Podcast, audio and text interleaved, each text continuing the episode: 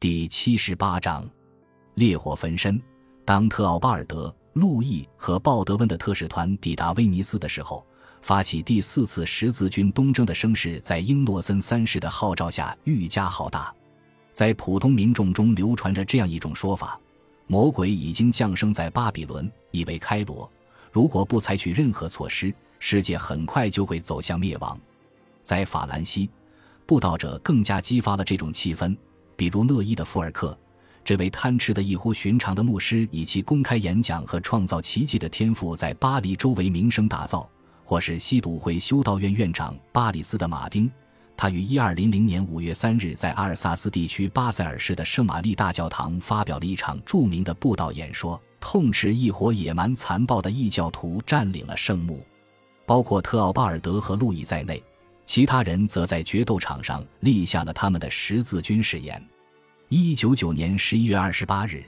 特奥巴尔德在他的埃克里城堡周围的田野上举办了一场骑士比武大赛。宣誓参加十字军的贵族还包括布列讷、亚眠、圣波勒和佩尔什等地的伯爵、苏瓦松主教以及数十位贵族子弟、热爱冒险的骑士和数百名来自更低阶层的人物。由贵族和牧师组成的团队也开始在神圣罗马帝国境内掀起波澜。尽管一支德意志十字军在1197至1198年帮助收复了贝鲁特和西顿，却最终在一片混乱中草草收场。而神圣罗马帝国皇帝亨利六世在试图自立为西西里国王时死亡，使德意志及其邻国陷入一场需要数十年才能解决的继承危机。然而，正当参加十字军的热情在各地沸腾时，参加十字军的贵族们遇到了严重的后勤挑战。没有一位西方君主愿意屈尊，以自己的名义支持这一运动。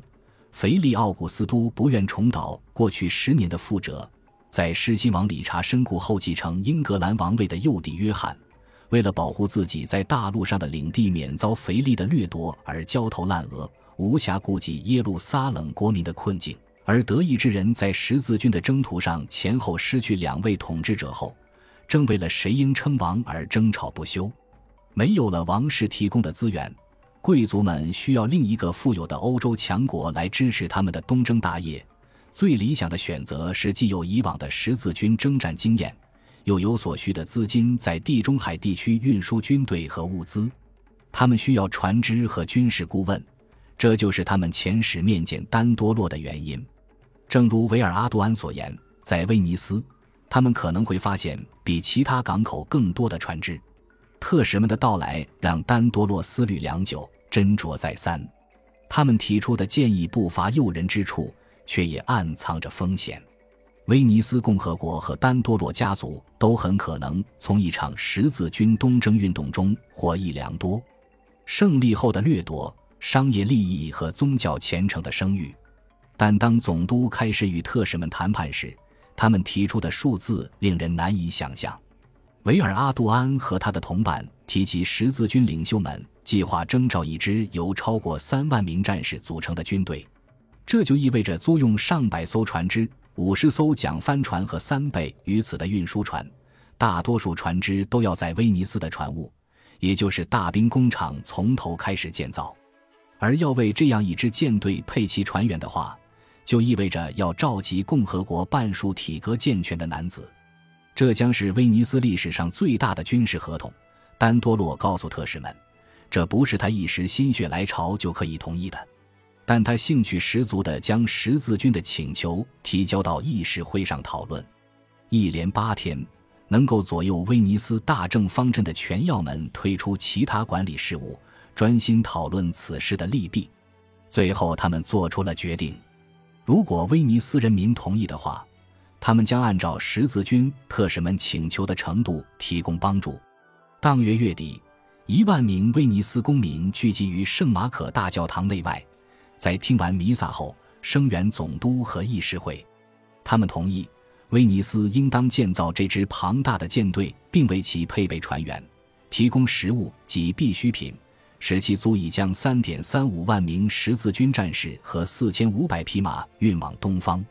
他们将为这项事业付出一年的时间。不仅仅是大兵工厂的船坞，而且几乎是整个城市的资源都将被占用。他们将用抽签的方式，在总人口中从每两个人中选出一个人在船上服役。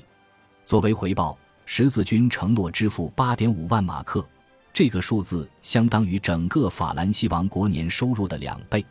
并将他们在此次战役行动中夺取的所有财富和地盘的一半分给威尼斯。合同中的秘密条款将十字军的第一个目的地设定为位于尼罗河三角洲的亚历山大。因为计划制定者们都认为这座富裕的城市将是一个容易下手的目标。埃及正苦于尼罗河连续五年的洪水泛滥所造成的饥荒和粮食不足，而且在战略上也不失为明智之举，可以作为向东北杀入巴勒斯坦的先手棋。双方商定，一千二百零二年春天将是整支大军在威尼斯集结的期限。这对双方来说都是一场非同寻常的豪赌。法兰西特使们不惜重金雇佣了西方最精良的海军力量，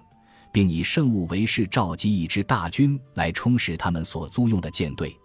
丹多洛和威尼斯人同意为单独一场军事行动调用共和国所有的资源，要么这将是自1124年征服提尔以来最有利可图的一次远征，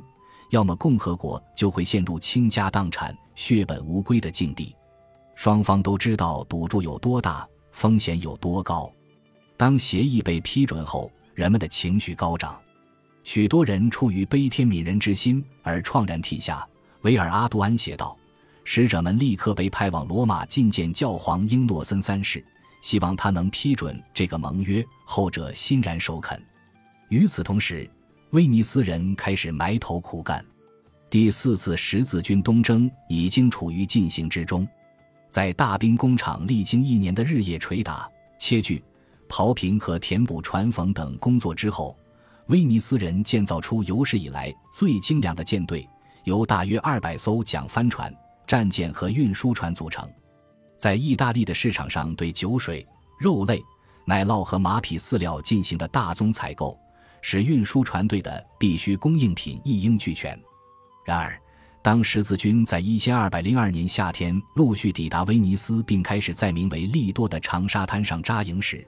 这支军队的规模并没有达到当初自信满满的特使们所承诺的程度。先是香槟伯爵特奥巴尔德在一二零一年五月因为发烧去世，群龙无首之际，一个中年北意大利人蒙菲拉侯爵伯尼法斯接受了十字军贵族向他抛出的橄榄枝。取代特奥巴尔德成为全军总指挥，只是他等了好几个月之后才加入十字军，而到达威尼斯的军队只是曾经设想的庞大军队中的一小部分。整个法国北部地区曾掀起一片参军浪潮，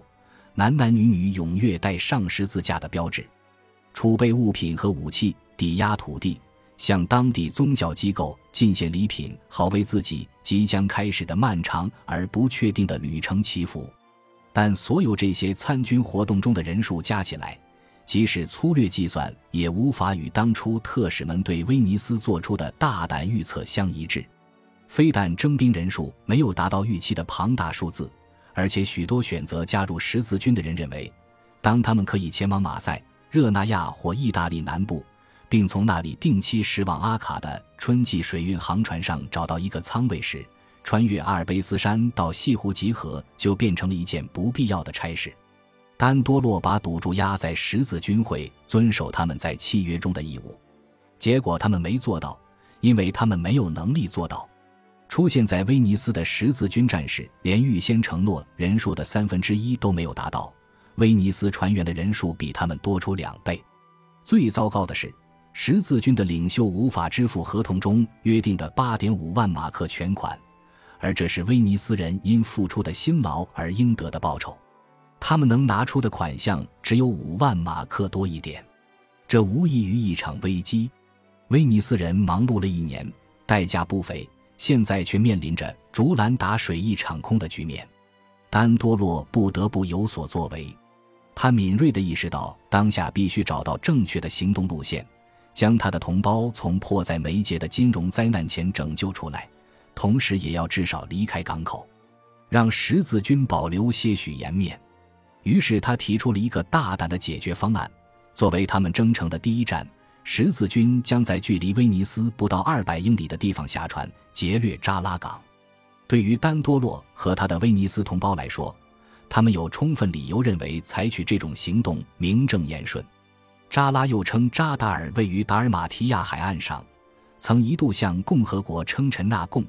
但自12世纪80年代叛离以来，其领袖声称这座城市处于匈牙利基督教国王埃莫里克的统治之下。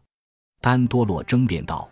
这种公然背叛的行为应当受到惩罚。”但对于法国军团的贵族们来说，例如西蒙德·蒙福尔。偏离十字军东征的原定目标如此之远，有违初衷。更不用说埃莫里克是一位福音罗马教廷的基督教国王，他本人也立下了十字军誓言。英诺森三世早就疑心丹多洛会在某个时候试图动用十字军舰队来惩罚扎拉，并特意警告他不要妄想这么做。而总督此时的提议直接忤逆了教皇的训示。夏季的几个月。原本计划对亚历山大发动光荣的进攻，然后如果上帝保佑的话，光复耶路撒冷，就在军队上下的辩论、意义和无所事事中过去了。最终，在十月的第一个星期，也就是海况变得波涛汹涌、不再适航之前最后一个可能的出航日期，军队领袖们意识到他们不能再拖延了，要么驶向扎拉，要么打道回府。他们只能两害相权取其轻。总督在一大群教众面前宣誓加入十字军，他把十字标识别在自己的帽子上，而不是缝在肩上。过了一段时间之后，在锣鼓喧天、号角齐鸣中，他的大舰队有五十艘大型运输船、六十艘战斗型桨帆船、一百艘马匹运输船和其他许多被拖曳在大船后方的轻型船只组成。驶离威尼斯，进入公海。